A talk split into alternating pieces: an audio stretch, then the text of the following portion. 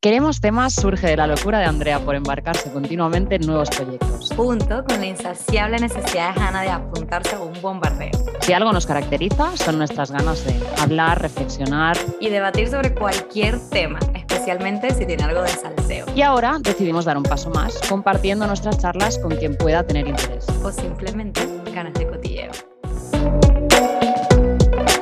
Hola, hola, hola. Hola, hola bienvenidos. Bienvenidos. Ahora por fin sí creemos de momento que con vídeo. Exacto, a ver si por fin se nos graba bien. Sí, tuvimos unos problemas técnicos la última vez. Eh, pensamos que nos estábamos grabando y no. Espero que ya vídeo y voz esté bien, sobre todo mi voz, que la gente se queja mucho de mi voz. Sí, el audio de Andrea, yo no sé, parece que mi tono de voz, además de ser más elevado, siempre se graba mejor y Andrea siempre tenemos problemas técnicos que la gente, los pimponeros desesperan un poco con el tema de... Voy a tratar de, hablar más alto, pero es que yo tengo nódulos en las cuerdas vocales, es a lo que doy, yo no soy bien, no doy más o me quedo afónica toda la semana. Mira, quería dar las gracias a las personas, sobre todo mujeres, que me escribieron de que se les cae el pelo como a mí. No estamos solas. Ah. Qué bueno, a mí me escribieron también amigas con el tema de las clapas de sé que me estás mencionando a mí. Sí, no, y aparte yo me acuerdo que esa era una cosa que yo quería mencionar en el episodio de lo que callamos las mujeres, de la caída del pelo, porque al final siempre se relaciona más con los hombres y hay muchas mujeres que se les cae mucho el pelo. Pero como eh, van a escuchar a Paquito por detrás también que le va a caer la media hora y está un poco desesperado. Por cierto, yo siempre digo que, bueno, Hannah tiene una vida muy ajetreada, hace muchos planes y eh, no duerme casi, ¿verdad? No duerme casi. Este fin de semana estuve en Francia y bebí mucho, comí mucho y dormí poco. Y, y leí en Twitter que el cuerpo humano puede estar sin comer ni beber, pero no sin dormir. Oh, ¿No? De hecho, se utilizaba como tortura no dejar dormir a... El no dormir, sí. Lo que también el cuerpo, Andrés, se adapta a lo que tú le des. Porque, en plan, ya no en mi caso que es por viajar y por tener mucha vida social y etcétera, sino yo que sé, cuando eres padre y tienes un bebé duermes poquísimo, o en situaciones puntuales hay gente que por trabajo también duerme muy poco, ¿no? Muy pocas horas. Pero bueno, en mi caso es por una buena razón hasta ahora. Lo que sí, ya hoy justo decía, yo también he estado fuera el fin de semana, he ido al sur de España a ver a mi, a mi sobrino y a mi hermano y a mi cuñada.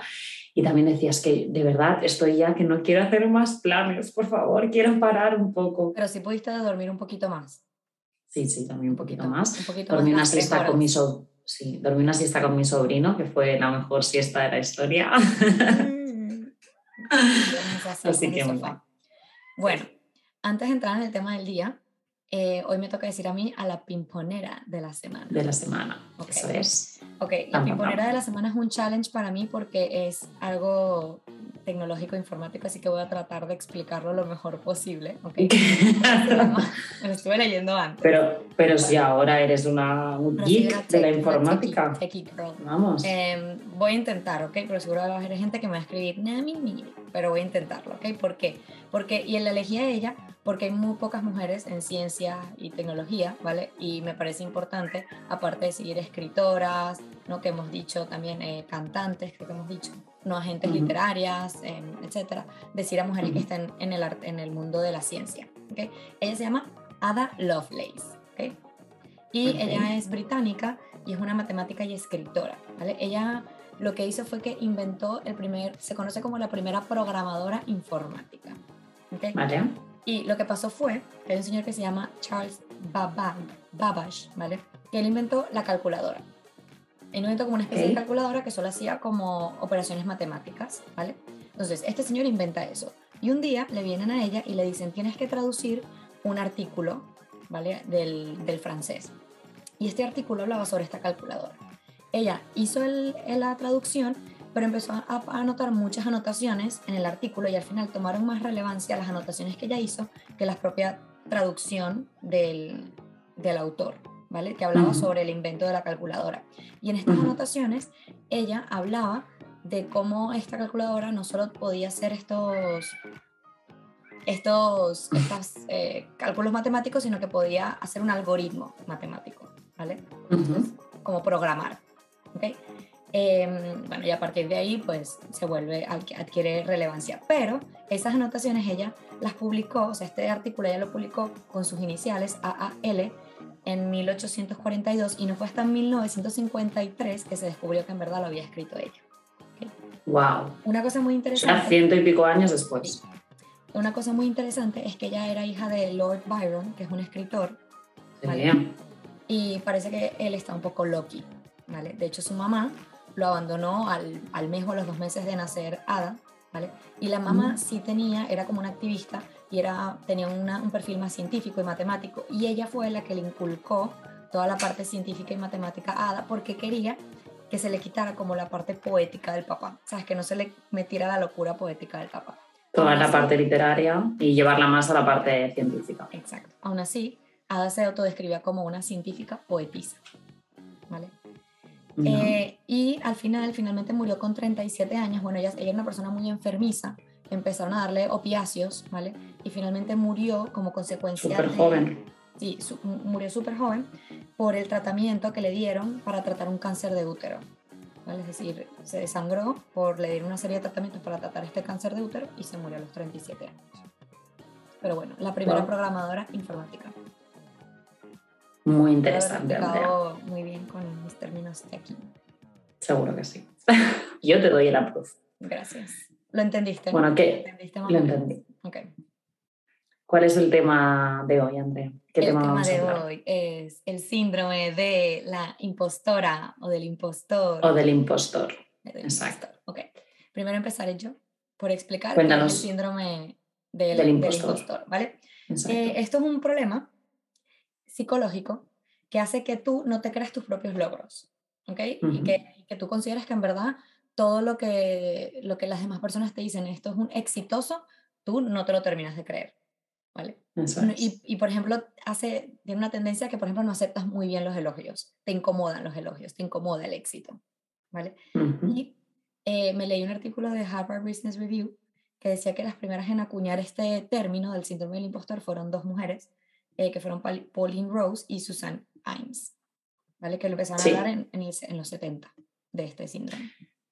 Sí, también he leído que esto nos pasa, bueno, siete de cada diez personas lo padecen en algún momento de su vida, o sea que casi todos vamos a, a, pasar por esto, si no lo estamos pasando ya o lo hemos pasado en algún momento, y también que afecta mucho más a las mujeres. Creo que esto es uno de los motivos que después podemos, uno de los factores que después voy a comentar, pero es cierto que lo acuñaron ellas porque justo las mujeres principalmente son las que lo sufren, ¿no? Y un poco, Andrea, es lo que tú dices, ¿no? Que tiendes a, a no reconocer tus propios logros, que también un poco em, desmereces el empeño o el esfuerzo que has puesto para conseguir las cosas, ¿no? Y um, algunos de los síntomas pueden ser, pues eso, que tienes miedo al fracaso, que, bueno, sobre todo que tienes un diálogo interno contigo mismo muy negativo, ¿no? Que no, no eres nada positivo hacia tus cosas. Luego, una obsesión por errores que has cometido en el pasado, que esto es bastante curioso, pero nos pasa, nos nos puede pasar o nos pasa bastante, ¿no? De quedarte mucho con, no, es que lo hice mal aquella vez, ahora, ¿qué me va a pasar? Lo voy a repetir. Lo voy a volver a repetir. Bueno, un poco sentirte incompetente, tener miedo a ser descubierto como impostor, es decir, que la gente descubra.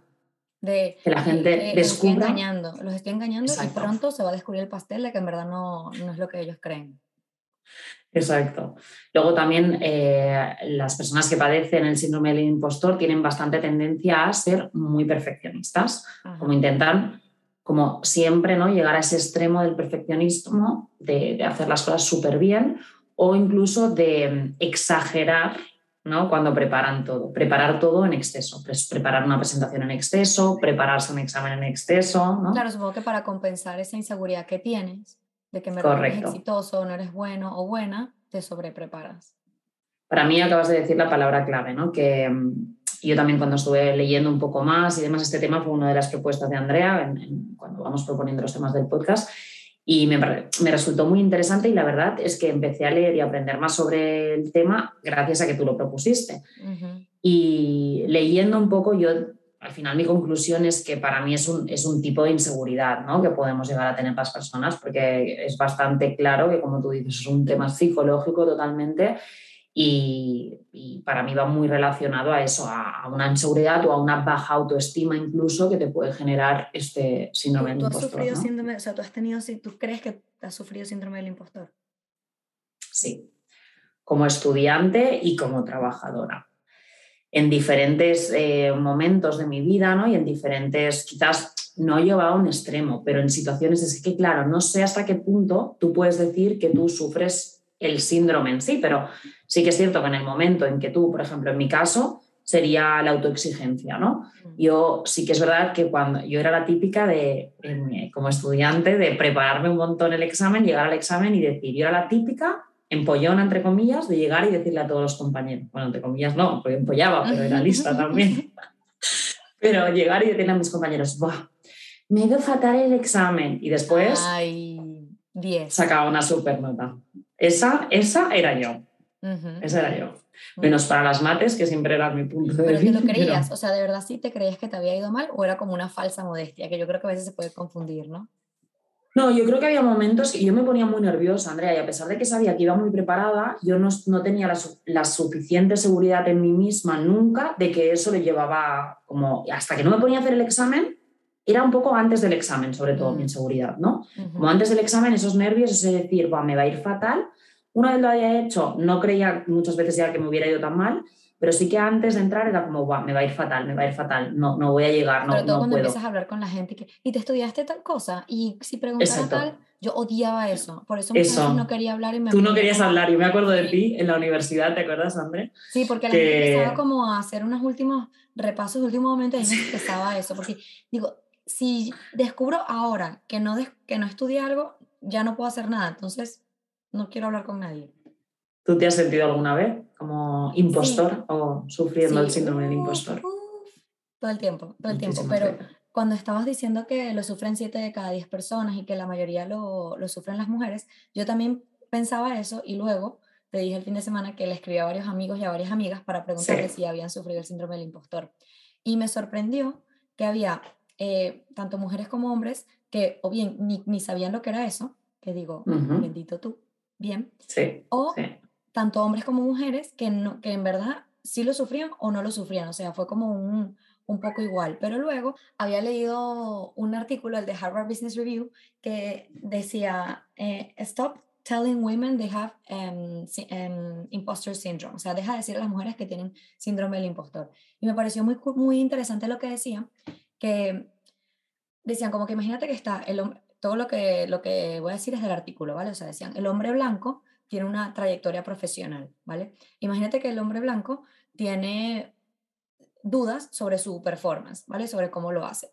Pero a medida que, crece, no se va a encontrar con tantos estímulos negativos ni que le minen esa, esa, esa duda, ¿vale? Sino que más bien le van a, a decir, oh, súper bien, súper bien, súper bien, ¿vale? Entonces, esa duda se le puede ir yendo. En cambio, la mujer, en su mayoría, va a ver como estímulos que le van a decir, no, no le estás haciendo bien, ¿sabes? Como que el, el, el alrededor, el, el, el, medio ambiente, el environment, le, va, uh -huh. le va a afectar diferente al hombre que a la mujer. El entorno. El entorno le va a afectar diferente al hombre que a la mujer. Sobre todo si la mujer tiene un estilo de liderazgo que se sale un poco de lo, de lo que hoy consideramos como lo más común, ¿vale? Que es el, el como el, el de competitividad, ¿no? El que es más relacionado a los hombres Claro, como uh -huh. ese estilo de liderazgo no lo tienen tan interiorizado, arraigado. Entonces, claro, te, te, van a atacar más y eso te va a hacer que tú dudes de ti misma más. ¿vale? Por lo tanto, lo que decía el artículo era que muchas veces cuando dices, ay, no, esta mujer tiene síndrome del impostor, o en muchas conferencias de mujeres, ¿cómo superar el síndrome del impostor? Que probablemente en muchas conferencias de hombres no haya este tema, ¿vale? Eh, lo que hay que atacar no es al individuo de cómo yo tengo que superarlo, sino que el entorno no me, no me mine, ¿sabes? Y no me dé esos estímulos constantemente negativos para que eses, esas dudas que yo tengo sobre mí misma se, se incrementen. Estoy de acuerdo, porque es un poco lo que decimos, ¿no? Muchas veces lo que te dices a ti mismo te lo acabas creyendo y es lo que acabas eh, un poco, uh -huh. a, acabas actuando en consecuencia a ello, ¿no? Entonces es un poco lo mismo. Si tú te crees todo el tiempo, ay, sí, soy una impostora, tengo los claros signos y demás, te vas a quedar como justo en eso. Sí, y luego eh, escuché otro podcast que me recomendaron este, esta semana que se llama Las donas y el, y el días. Está en catalán, así que bueno, no todo el mundo lo va a poder escuchar. Pero yo estaba buscando como eh, un episodio que es hablar del síndrome del impostor. Y uh -huh. ninguno en el título ponía síndrome del impostor, pero hubo uno que ponía las, las mujeres y los miedos. Y yo dije, ¿cuándo te apuestas a que aquí hablan del síndrome del impostor?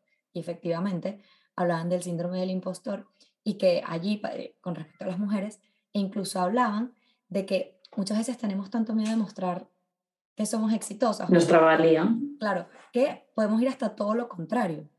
Uh que somos bobas o tontas simplemente para que la otra persona incluso no se sienta amenazada. ¿A, ti eso te Totalmente.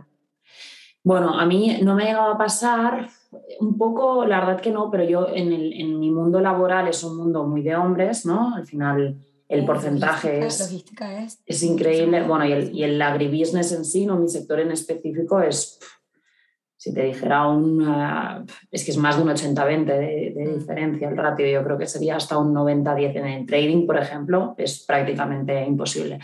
Y es verdad que muchas veces sí que pasa que los hombres a la que tú te ves ayudando a un compañero o haciendo algo, eh, te juzgan mucho más rápido por ser mujer, ¿no? Como, ah, estás siendo el asistente de fulanito simplemente porque tu ah. compañero no, oye, un compañero te pide ayuda, tú vas y le ayudas. Y enseguida tienes ese comentario. Entonces tú aquí tienes dos opciones como mujer, o te vienes abajo, ¿no? Y, o simplemente, yo la verdad que siempre opto por la sinceridad y le digo, no, simplemente le estoy ayudando, o sea, no soy el asistente de nadie, pero mm, realmente si un compañero me ha pedido ayuda, ¿por qué no se la voy a dar? ¿No? Y eso para mí demuestra más seguridad, porque yo, a mí no se me están cayendo los anillos por hacer esto, sino que simplemente no me da vergüenza. Y ellos sí que muchas veces, el que hace este comentario seguramente sí que tiene síndrome del impostor y tiene como su propia inseguridad es la que la le lleva a hacer esa crítica, ¿no? Cada ladrón ¿Cómo es? Cada ladrón juzga por su condición. Sí, se cree el ladrón, ladrón que todos son de su condición. algo así. A mí me pasa, volviendo a lo que me preguntaste de si había sufrido síndrome del impostor, estaba hablando con amigos consultores que les, les hice esta pregunta y yo creo que la naturaleza del trabajo también a veces puede ser... Determina. sí, porque al final los Totalmente de acuerdo. tenemos mucha fama de que vendemos humo. Mm. Entonces vamos mucho a diferentes proyectos, es como que sabemos mucho de todo, pero nada al mismo tiempo, ¿no? Porque tenemos que aprender un poco tiempo de un sector, por muchas cosas. En otro sector, y ya entonces al final aplicas como una misma metodología en todos. Y a mí muchas veces me ha pasado de que, no sé, el cliente dice, oye, este proyecto es súper exitoso y tal, y me cambian a otro proyecto que puede ser igual, y ya digo, claro, es que la última vez fue suerte, fue suerte que fue mm. también, ¿sabes? Es imposible que me, me, me, vaya a ir igual. O no me acuerdo de por qué. De, por qué fue bien, ¿sabes? Porque tengo ese desconocimiento de no entiendo por qué y muchas veces... Memoria a corto plazo también. Esto aquí me identifico bastante yo. Esto me pasa mucho mientras y me pasaba, em, que es algo que siempre te dan como consejo cuando haces un poco de cursos de liderazgo, de gestionar equipos, te dicen siempre que no te quedes con los éxitos a corto plazo, que mires cuando tú tienes que evaluar a una persona, tienes que mirar todo el año, ¿no? Pero a mí, en mi caso, para mí personalmente, siempre me pasa que cuando me evalúan, a mí, pues ahora justo, ¿no? Me evalúan a final de año, pero me dicen ahora el resultado, más o menos. Y como si yo vengo de ahora, de un mes o unas semanas de un poco más baja carga laboral, o de haber tenido que intervenir menos o de haber sido un poco menos proactiva en mi trabajo, me quedo con esa última parte y no siento que después cuando me dan el, resultado ¿no? y viene mi jefe y me dice, oye, Hanna, has hecho un año espectacular, has cumplido con esto, esto y esto, ahí vuelvo a tener síndrome de la impostora y digo, ¿de verdad? Como yo me merezco todo esto. Se lo, se lo engañé. Exacto. Y todo es por la memoria a corto plazo, porque tú te quedas con el, ay no, pero si vengo con dos semanas tranquilas ya, y lo que llevas haciendo todo el año. Claro porque tus evaluaciones son de cada año o cada seis meses. Anuales. Bueno, a los seis meses haces un pequeño review de a ver cómo vas y demás, pero la grande, digamos, es anual. La de mitad del año es un poco. Claro, como para ver cómo va. Más un catch up. Exacto. Exacto. Eh, ahora que dices esto de corto plazo y largo plazo, una de mis amigas que, que le pregunté este fin de semana, ella es maestra, o sea, profesora de niños pequeños. Y me dijo, yo no lo he sufrido porque estoy muy segura, yo hago cursos y estoy muy segura de lo que aprendo y aparte, que también tiene cierto sentido, cuando yo, ella hace un curso, imagínate, ella aprende una técnica, no sé, una metodología y la aplica con los niños. Y los niños, como son esponjas, enseguida puedes ver si salió bien o salió mal. Entonces, eso le hace a ella decir, ah, vale. Darse un cuenta muy rápido de si su técnica es buena o mala. Claro, si tú haces algo ahora y no tiene impacto hasta dentro de un año, ahí es como te da más inseguridad que también pasa mucho en consultoría, tú diseñas un plan y no sabes si va a ser exitoso cuando lo implementen. Entonces eso mm. dices, no sé, no sé si les estoy dando algo que les va a ser útil, que sí les va a ser útil, no lo sé. Pero me pareció muy interesante eso de que le vienen los papás y le dicen, oye, me comentó que ayer aprendieron no sé qué, no sé cuánto. Entonces ella ahí mismo ya tiene como un feedback De que el- Buenísimo y muy rápido, es cierto. Con los niños Claro. es, es algo muy bueno. Yo lo vivía un poco también cuando entrenaba a niños, ¿no? Justo esto, que, que si ellos, tú haces un ejercicio y me- mejoran la técnica muy rápido con ese ejercicio, ostras, lo que está claro que no todos los niños ah, les, sirve, les sirve lo mismo, ¿no? A la hora de aprender. Ujú. Luego yo también, Andrea, me sorprendí un poco porque justo como estaba con mi hermana y mi cuñada este fin de semana, les pregunté a los dos, ¿no? Que si ellos se habían sentido así alguna vez. Mi hermano enseguida me dijo que sí. Eh, él sobre todo me lo aplicó a la parte, él era DJ, como sabes, él en Barcelona era DJ. Entonces él, claro, llegó a, a ser DJ en las discotecas más top de la música que él pinchaba, ¿no? Ujú. bueno, Otto, Jamboree y demás. Entonces, eh, pues claro, él me decía, Hanna, yo muchas veces cuando llegaba ahí, tú imagínate llegar al top de lo que tú esperas en tu trabajo, que en este caso era la noche en Barcelona, ni más ni menos. Y eran discotecas muy buenas. Y eran discotecas muy buenas. Entonces, él era como, yo a veces sí que decía, wow, cómo he llegado hasta aquí, pero después lo que me hacía a mí darme cuenta de que no, de que yo me merecía estar ahí, era que yo me comparaba con los otros y yo veía que había gente que se lo curraba mucho menos y había llegado ahí. Entonces yo decía, yo si estoy aquí, me lo merezco. Luego, en cambio, mi cuñada, que viene, viene de un pueblo mucho más pequeño, ¿no? de Extremadura, otro origen totalmente distinto, ella me dijo que no, que ella al contrario, siempre se ha sentido infravalorada, que ella cree que ha hecho mucho más de lo que su entorno ¿no? familiar y demás le ha reconocido. Y me sorprendió un montón. Pero eso no es Porque, del mm, impostor, entonces debe ser, es, es lo contrario, ¿no?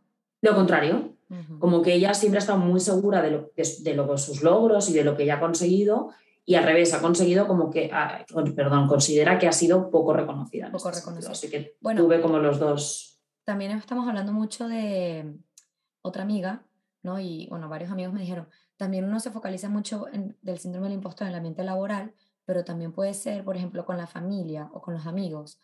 Eh, A mí me pasa mucho, no mucho, pero cuando conozco a alguien, de una amiga, un amigo, y, mm, y dicen, ay, Andrea es demasiado divertida, por ejemplo, ¿no?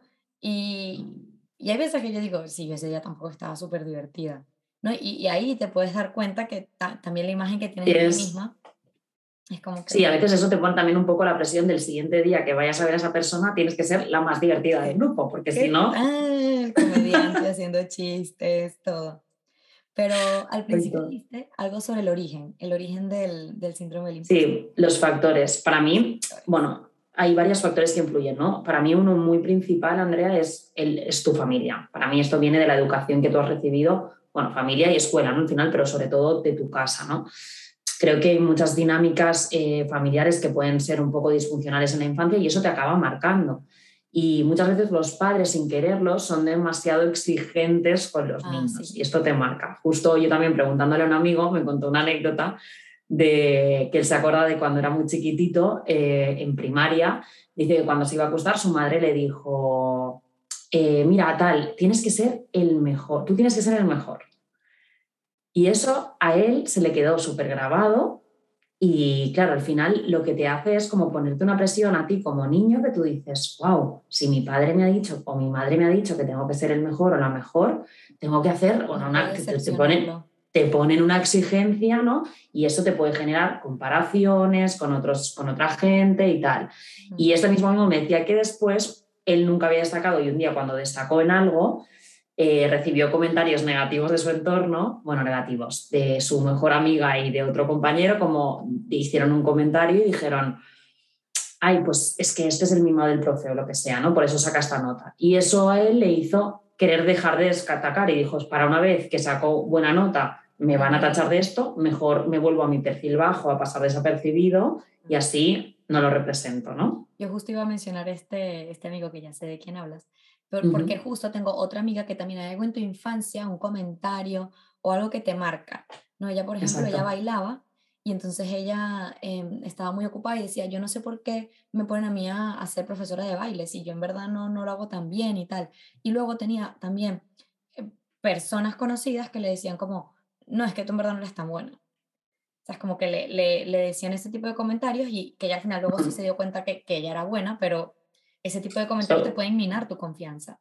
Muchísimo, esto pasa en todo y, y las, las eh, comparaciones, André, y las envidias un poco al final, eso pasa en todo. Yo también me acuerdo con el deporte, que yo jugaba balonmano, ¿no? que ya lo he comentado, y me acuerdo que yo fui seleccionada a varios, para ir a varios campeonatos de España con la selección catalana Y al principio, la primera vez que fui seleccionada en infantil, que teníamos 12 años, imagínate, me acuerdo que era la primera de mi club en ser seleccionada y eso fue, bueno, la gente diciendo, pero si no está, es solo porque es alta. Y sí, bueno, era alta, evidentemente, pero eh, al final tenía cualidades, ¿no? Porque al final repetí varios años, pero eso, yo me acuerdo que yo había, llegaba llorando a casa y le decía a mi madre, mamá, es que no quiero ni ir porque para que me para que me juzguen o me digan o mis compañeras me hagan un poco el vacío simplemente porque me están seleccionando, prefiero no ir, prefiero que no me seleccionen, prefiero ser normal, prefiero ser una más. Y lo que yo decía al, al, principio, puedes caer en lo, en lo contrario, en, en, forzar el ser mala para que ese éxito no te incomode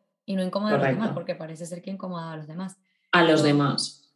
Me estaba escuchando otro podcast que se llama Entiende tu mente, que creo que ya lo he mencionado aquí, y tiene un episodio que es sobre el síndrome del impostor. Eh, dura 15 minutos, así que es muy interesante, se lo pueden leer, o sea, se lo pueden escuchar. Y decía una, una de la chica, decía que el síndrome del impostor, el, uno de los orígenes, también viene del desconocimiento de ti mismo, ¿vale? Es decir, si tú no sabes en qué eres tú bueno, tú no vas a entender por qué tú eres exitoso. Es decir, la gente te va a decir, Hannah, este año lo, lo hiciste excelente, toma, eh, te, te, subimos el salario. Y tú, claro, te va a venir el síndrome del impostor porque tú en verdad no, no sabes en lo que tú eres bueno. Entonces tú dices, este tipo está viendo algo que en verdad, no, no vas a decir algo que, que, él ve que yo no veo, no, vas a decir algo que no existe. Lo estoy engañando. Eso es. Entonces, una de las cosas que luego ya podemos hablar de cómo podemos combatir el síndrome del impostor, era de conocerte a ti mismo. ¿En qué? Totalmente. en qué eres bueno, cuáles son mis puntos fuertes, mis puntos débiles, sí, es verdad. Luego, otro de los factores también era lo que decíamos, ¿no? Hay un poco el estereotipo de género. Las mujeres tienen mucha más presión porque no solo tienen que ser exitosas laboralmente, sino que tienen que ser buenas madres. Eh, muchas veces se echan a las espaldas pues, una familia, ¿no? Todo, todo esto. En general hay una exigencia social bastante más grande. Em, otro de los factores podía ser también lo que hablábamos al principio, la, la autoexigencia de las personas. Sí. En de ponerte... Entiende tu mente decían elevada autocrítica. O sea, te Eso es. a ti mismo. Mucho, demasiado. Como que te pones eh, metas muy altas muchas veces o, quieres eh, ser muy crítico contigo mismo. Y luego, muy relacionado con la consultoría, Andrea, que esto tú y yo también lo hablamos bastantes, es la percepción distorsionada o no que tú tengas de lo que es el éxito, de lo que es el fracaso, ¿no? que varía muchísimo de persona a persona, pero es que además, claro, hay gente que, que se pone un, hace un esfuerzo desmesurado ¿no? y después no le compensa y dice, ostras, pues depende mucho de lo que tú consideres éxito, en tu vida. Sí, luego en este, en este podcast, en este episodio, en tu mente también hablaban de que estas personas que sufren del síndrome del impostor les incomoda el éxito, tienen elevada autocrítica y baja autocompasión. Autocompasión es como perdonarte a ti mismo mm, que, bueno, que no mm, eres mm. perfecto y que puedes cometer errores. Entonces, todos esos factores resultan en síndrome del impostor.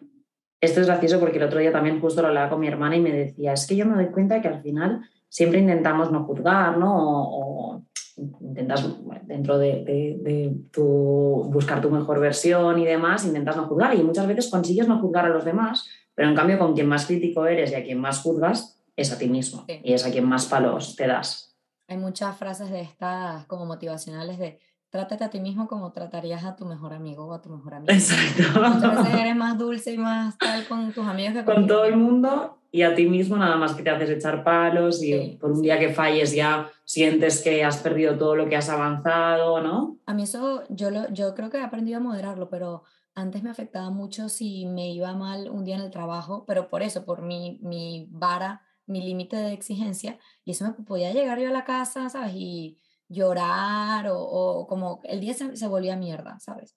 Y admiro mucho a esa gente que puede separar, sale del trabajo y... Se olvida, su día es súper diferente. Exacto. Y no deja de ser exitoso, no deja de ser ambicioso, pero oye, ya, no, no me voy a amargar por esto. Mm. Yo también eso lo, lo, he ido aprendiendo un poco más con los años, pero al principio también me afectaba muchísimo más la parte laboral a tu día a día, lo que pasa que, bueno, cuando ya llevas años ¿no? en tu trabajo y esto lo, dices, pues no, hasta aquí no quiero que esto me cambie el día, porque al final me amargo por me amargo mi vida personal por lo que me ha pasado puntualmente en el trabajo. Claro, exacto, y, y, le afecta a los demás. O por ejemplo, yo tampoco quería ser como una persona triste y gris, ¿sabes? En medio de los demás, como mm. que ya viene a contar un drama. también, o sea, hay días que te quieres desahogar y tal, ¿no? Pero no todo el tiempo estarte quejándote del trabajo. Eso es. Em, Tú tenías, o sea, yo escuché varios podcasts, de, exacto, de los tipos de, de síndrome del impostor, pero claro, unos había cinco, otros tres, pero vamos a escuchar los que, yo creo que sí, yo, bueno, leyendo un poco al respecto, creo que, bueno, hemos encontrado eso, tres o cinco perfiles. En el caso que os vamos a comentar serían cinco, que venían ah, documentados por la doctora Valerie Young, que fue una de las primeras también en, documentarse, en documentar este trastorno ¿no? y hablar de, lo que es el síndrome del impostor. Entonces ella decía que había cinco perfiles de, de impostores. El perfeccionista, que es el que se pone eso, metas súper altas, que todo el rato piensan que lo, habías, lo podías haber hecho mejor, ¿no? que no lo has dado todo de ti y demás. El superhumano, que es el que siente que... Mm, este es muy gracioso, porque este es como que para cubrir sus inseguridades, estas personas, pues, ¿qué hacen? Necesitan como trabajar cada vez más y cada vez absorber más cosas y cada vez, ¿no? No, no, no, porque yo puedo con esto, pero también puedo ser el mejor amigo, el mejor, la mejor pareja, el mejor padre o madre, ¿sabes? Y encima el mejor profesional. Exactamente, este es el superhumano. Luego el genio natural, que el genio natural es el que cree que le tiene que salir todo bien a la primera y cuando no, se frustran. Este es muy curioso hay mucha gente así. Ese soy yo, sí. Que tú sientes que, nuevo reto, ¿no? Voy a hacer algo nuevo. Andrea, pues vas por primera vez, vas, no, yo qué sé, a probar un deporte y tú piensas que te va a salir bien porque eres un genio natural, una genia natural en este caso y a la primera te va a salir bien. No te sale bien y te frustras tiene que ver con la paciencia, ¿no? También, esa gente a lo mejor tiene claro. Claro, tienes poca paciencia. No, y en principio, a ver, para mí esto tiene su doble, tiene su doble cara, porque por una parte tienes síndrome de impostor, pero por otra parte eres seguro de ti mismo, porque estás diciendo que lo vas a hacer bien a la primera, ¿me entiendes? sí. Entonces es gracioso este. Luego el individualista, este también es un poco tú, que aquí pasca. No, que es el típico que se echa todo a las espaldas, que prefiere ah, siempre en un proyecto, ¿no? Ser líder, tomar, tomar las riendas y echárselo todo, ¿no? Todo por su cuenta y sin pedir ayuda. Es como, no. Sí. Yo puedo con todo. Pero ese es un mal líder, ese es un mal líder, el buen líder del claro, claro, claro. Y luego el experto, que, que, bueno, que todo el rato son los que consideran que no han sido del todo honestos y tienen miedo a que les descubran. Es como los que van un poco de... Es el, el cuñado típico, el cuñado que lo sabe todo. ¿Sabes? El típico cuñado que te cuenta que no sabe todo tal. Pues estos son los expertos que van de que lo saben todo y luego por dentro en realidad están cagados de que hayan dicho pues cualquier barbaridad, un dato mal, se hayan inventado, ¿no? Son este tipo de gente que te sueltan todo un discurso y luego en realidad por dentro no están nada seguros de lo que te acaban de decir. Bueno, por estar es tú en algunas presentaciones de la universidad que no te habías preparado y salías y presentabas increíble. Y yo decía, ¿y está contando pura paja? Es verdad, es verdad. Yo de los, de los cinco que tú dijiste, la perfeccionista la tenía igual, la experta también, pero para mí la experta lo que, mm, lo que ponía esta mujer que se llama Mar, eh, Mar Martínez, que es una psicóloga y neurocientífica del podcast de Las Zonas 10 Días, ella decía que la experta es la que todo el tiempo quiere estar haciendo cursos porque quiere conocer más y, enriquecerse para, para, no, para demostrar que sabe muchísimo, ¿vale? Y que no tiene carencias. Y luego hay una que tú no dijiste, que es la tercera que ella dice, es la procrastinadora o el procrastinador, mm. De que tiene tanto miedo a darse cuenta que a lo mejor, a lo mejor no es bueno, que procrastina, procrastina, procrastina, porque prefiere no hacer las cosas antes que hacerlas y que haya una pequeña probabilidad de que no fue bueno. Entonces prefiere vivir con esa duda.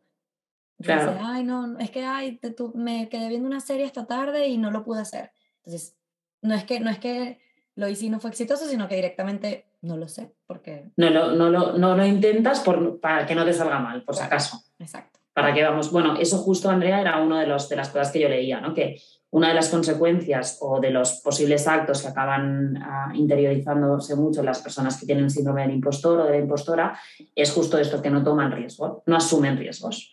¿Por mm. qué? Por miedo al fracaso. Es como, mejor no me arriesgo, me quedo en mi zona de confort. Entonces son personas que muchas veces no van a apostar a un puesto más alto, no van a buscar ¿no? llegar más lejos, no van a pedir un aumento, no van a creerse que merecen aquello que realmente han conseguido, un poco todo esto. Ahora relacionado con eso, eh, ya podemos empezar si quieres decir los tips, si tienes tips de cómo em, superar el síndrome del impostor. Hace poco salió un vídeo de Rihanna este es uno de mis tips, ¿vale? Y le dicen, una, Rihanna, por favor, o sea, Riri forever. Eh, le pregunté a una periodista ¿cómo haces para, mm, para seguir adelante en aquellos días en los que no te sientes fearless, como exitosa y que Sin miedo. tienes miedos? Y ella dice, fake it. como que, sí, como el fake it until you make it. Exacto, que luego voy a decir. Fíngelo. Exacto. Eh, fíngelo hasta que lo consigas. Uno, uno, más extenso relacionado con esto, ¿vale? De un TED Talk que me vi hace tiempo. Pero sí, decía como, no lo pienses tanto, métete en la rueda y, y oye, Totalmente. Te vas dale para adelante. Claro, y dices, dale, aprieta el culo y dale a los pedales, como ves. es mejor eso que ponerme a llorar y meterme en mi cama y llorar hasta, hasta que me quede dormida. Busquen ese vídeo de Rihanna porque sale bella. Ok. Eh, Yo, uno de los tips de mi lado, si quieres vamos haciendo uno a uno, de mi lado es, em, bueno, sobre todo que, que recuerdes tus éxitos y que los celebres. Para mí es muy importante celebrar esos pequeños logros. Oye, pues ahora te han dicho que te suben el sueldo, vete a cenar con, tu, con una amiga, vete a cenar con tu pareja, haz lo que te apetezca y celébralo. Las cosas se celebran, porque para ser recordadas muchas veces nos viene muy bien celebrarlas. Y dices, ostras, este día estábamos celebrando que yo conseguí tal ascenso o que yo conseguí, mm, no sé, este logro que, llevaba tanto tiempo trabajando, ¿no? Yo tengo uno muy parecido, que lo saqué del podcast este de tu mente. Eh, una de las de, los em, hablantes, una de las que participan en ese podcast decía, es, incluso escribe tus éxitos. Escríbelos, eh, analiza un proyecto que tú tuviste y piensa objetivamente de todo ese proyecto qué parte fue gracias a ti. Precisamente para no olvidarnos. O sea, a mí me pasa muchas veces que yo pienso ahora, digo, qué fuerte que yo me fui sola a Asia. Y ya no solo en la vida profesional, ¿no? Pero yo me metí sola, sola, sola en Camboya y Vietnam. Y no me dio miedo, sino que no, no lo pensé. A mí me, parecía que mi, en mi diario era una buena idea y no, no permití que nadie me, me, me dijera, no, eso es mala idea lo haces. Entonces, muchas veces uno se olvida de, de cosas. Entonces, puedes anotarlos también. Ese es mi, mi tip, pero no sé si es repetido el tuyo. Bueno, no, porque es otro enfoque.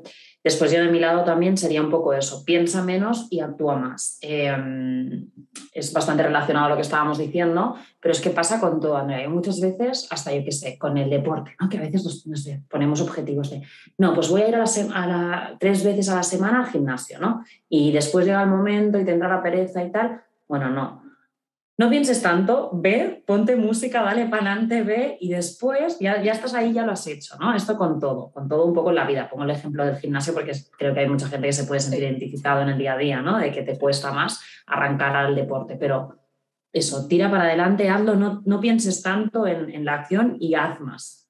Ese del gimnasio es súper buen ejemplo, porque yo a veces empiezo como, yo ahora ya agarré, ¿no? La, la rueda y para mí no las únicas veces que a lo mejor los lunes no voy al gimnasio porque no me da tiempo, pero ya lo tengo establecido que los lunes no voy al gimnasio. Estoy a Los otros días, muchas veces te pasa, ¿no? De, ay, no sé, es que estoy cansada. Y no sé, y mm. empiezas a pensar muchas excusas para no ir. No, es como Buscar tu trabajo y directamente ni lo piensas y ves. Eh, mi, mi, mi, tip era lo de conocer, bueno, ya lo había dicho antes, pero conocerte y, y saber en qué eres bueno. Porque así, Buenísimo este. Eh, si, si te dicen, oye, qué bueno hiciste, no sé, soy bueno presentando, o soy bueno haciendo modelos de Excel, soy bueno haciendo, dando temas de conversación entre mis amigos, ¿no? Cosas que pueden ser soft. Sí, sí, pueden ser banales, pero... Claro, cualquier cosa, pero que tú sepas en lo que tú eres bueno y que entonces cuando te digan, este proyecto fue exitoso, tú sabes de, vale, sí, porque yo me esforcé en hacer tal y tal y tal cosa. Así que... Mi siguiente y último, si quieres, para no pasarnos mucho del tiempo, Andrea, sería eh, rodéate de gente con la que puedas compartir tus logros y además que te recuerden donde tú no te acuerdes en lo que eres bueno. Porque para mí, para mí, eh, tener eso, un grupo, una red de confianza en la que no solo sabes que, se van que a veces se alegran hasta más de que tú mismo de esos logros. No solo no te da vergüenza compartirlo, sino que además lo van a celebrar como si fuera un logro suyo, ¿no? Eso es súper bueno, súper bonito. Yo lo tengo, tú eres una de esas personas para mí. Y, bueno, creo que es espectacular. Y no solo eso, que muchas veces esas personas te recuerdan a ti mismo en lo que tú eres bueno y tú a veces no te acordabas. sí, eso es verdad. Muchas veces puedes preguntar a las otras personas, oye, cuando estás buscando trabajo, ¿en qué soy bueno? ¿O en qué dirías qué tal? Y te dicen unas cosas que tú dices, mm, no. ¡Wow! esto. El último, ¿vale? Para no pasarnos el tiempo, eh, bueno, tenía más, pero voy a hacerlo este, que es el que más me gustó. Yo vi un TED Talk de una, de una mujer que se llama Amy Cuddy, C-U-D-D-Y, que es muy famoso, porque ella hablaba del, no el fake it till you make it, ¿vale? Que significa eh, falséalo hasta que lo hagas, sino fake it till you become it, ¿vale? Y hablaba de una cosa, este es un, tip, es un tip muy práctico, ¿vale? Y que mi jefa anterior lo hacía, de posiciones de poder. Ella empezó a notar que, y aquí también hay un bias de género, ¿vale? De que sobre todo los hombres ocupaban mucho espacio. O sea, por ejemplo, cuando Usain Bolt gana una carrera, la gente hace como así, ¿sabes? Levantas los brazos y ocupas espacio. Cuando quieres demostrar que, no sé, que quieres demostrar poder, pones los brazos. La Mujer Maravilla, ¿no? La Mujer Maravilla ponía los brazos en, la cintura como en forma de jarra. Todas esas posiciones que ocupan espacio, que incluso los animales lo hacen, son posiciones de Demuestran. Claro, y entonces ella lo que decía es que ella hizo un estudio que tu, la postura de tu cuerpo cambia tu mente. Es decir, si tú, eh, no sé, dos minutos antes de entrar a una reunión importante, te pones como a mirarte en el espejo con posiciones de poder, como que... De aquí estoy yo, aquí estoy yo. Y eso va a, cambiar, va a cambiar tu mente y va a cambiar el outcome o el, resultado de lo que tú vas a hacer. Yo tenía una jefa que me decía eso. Me decía, André, tú cuando estás en una reunión y sea la mayoría hombres, siéntate ocupando espacio. O sea, es tipo, abre las piernas, pon los brazos encima de los manillares y me da mucha risa porque ella lo hacía. Se notaba un poco falso, pero yo creo que... Forzado, ¿no? la tipa así en la reunión. Así, Hannah, era así pero me da mucha risa, el otro día se lo comenté cuando vi ese TED Talk, porque, claro, yo lo sabía, era, porque yo lo sabía, pero ella lo hacía, y, y de verdad que se, ella hacía como que se sentía más poderosa. Así que bueno, que prueben posiciones de, de poder. Sí, esto pasa mucho, Andrea, y sigue pasando. Ayer mismo en el avión mío de vuelta me pasó, el hombre no solo eh, iba haciendo men spreading, ¿no? Eh, con las piernas súper abiertas, sino que además se había cambiado de asiento, le había tocado el asiento central a él y él se había puesto por sí solo en la ventanilla porque ocupaba mucho espacio. Entonces vino el chico que le tocaba en realidad la ventanilla y le dijo, no, mira, cámbiame. Y le dijo, no, pero es que yo soy muy grande. Y le dijo, bueno, me da igual, yo quiero la ventanilla, que es mi asiento. Yo, pensé, extra por eso. Es que, pero a este punto. Así que me parece muy buen consejo. De, poder. Vamos con las recomendaciones. Vamos con las recomendaciones. Dila tú primero. Vale, mi recomendación de esta semana es de, mi amigo Albert, fan número uno del podcast y gran crítico también, que nos da muchos consejos. Además, es su cumpleaños esta semana, así que ah, ya me viene bien. y su recomendación es El hombre en busca del sentido de Viktor Franklin. Es un libro. En inglés sería Men's uh, Search for Meaning. Y bueno, este hombre es un libro bastante duro en realidad, porque bueno, este hombre realmente es de origen judío y en el 42 los nazis se llevan a él y a toda su familia a, bueno, a los campos de concentración. Él pasa incluso por Auschwitz y por Dachau.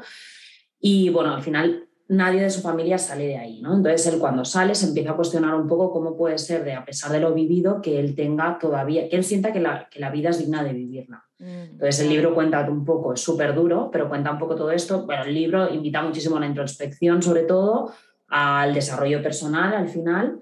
Y, y nada, creo que es eh, muy interesante porque al final la conclusión sería que si tenemos un porqué en la vida, siempre encontramos un cómo. Es como mm. la búsqueda de ese objetivo. Muy bien, me gusta. Eh, mi recomendación viene de mi amiga Carla Blauman, eh, una de mis amigas venezolanas que vive en Berlín, y ella me recomendó un podcast que yo ya me estuve escuchando también este fin de semana, pero son capítulos como de cinco minutos. Se llama mm, eh, The Black Bean, como el, el, frijol negro. si buscan The Black Bean ya les va a salir en, en Spotify, pero es Black Bean Intimacy Stories. Y entonces cuenta historias, que la mayoría son colombianos, ¿vale? Los que hablan, pero son como historias, como si fuera una nota de voz que alguien le está mandando a otra persona echándole un cuento. ¿vale? que, te, que, te, enganchan un montón, evidentemente, porque a los que nos gusta el chusmerío. Claro, mira, y el primer episodio, aparte, que es uno de los que más me pareció más curioso, el título era Es porque soy fea, es porque mi cuca es fea. Cuca es vulva o coño en, en Venezuela, ¿vale? Bueno, en Venezuela y en, ella es colombiana. Y habla de que esta chica cada vez que quedaba con un chico, iba todo bien, tal, no sé qué, y cuando se acostaban. ¿Iban a tener relaciones? Claro, se acostaban y tal, y ya luego el tío se olvidaba. Y entonces ella decía que es porque su cuca es fea. Era fea. Empezó a hablar con sus amigas de cómo la tienes tú, cómo la tengo yo. Eso es un tema muy interesante también. ¡Qué bueno! Eh, pero bueno, son historias cortitas así, íntimas, ¿no? De gente que, bueno, pues me, le puso los cuernos a mi novia o tuvo una relación poliamorosa y explican un poco en cinco minutos qué fue lo que pasó. Muy interesante. Qué guay. Pero bueno, Muy bien. muchas Pues gracias. a nada, todos. hasta aquí el episodio de hoy. Muchas gracias a todos por escucharnos. Ver, nos tenéis que ver ahora. A los que nos vean, esperemos que sea útil los tips que dimos y que ya nadie tenga síndrome del impostor o de la impostora y que nos cuenten si Exacto, comentarnos si, si lo sufrís también, si no, en qué momentos, en qué situaciones y todo eso. Y que se suscriban a Instagram, a, a YouTube, YouTube. like todo, comenten todo. todo. Chaito, muchas gracias. Chaito, hasta la próxima.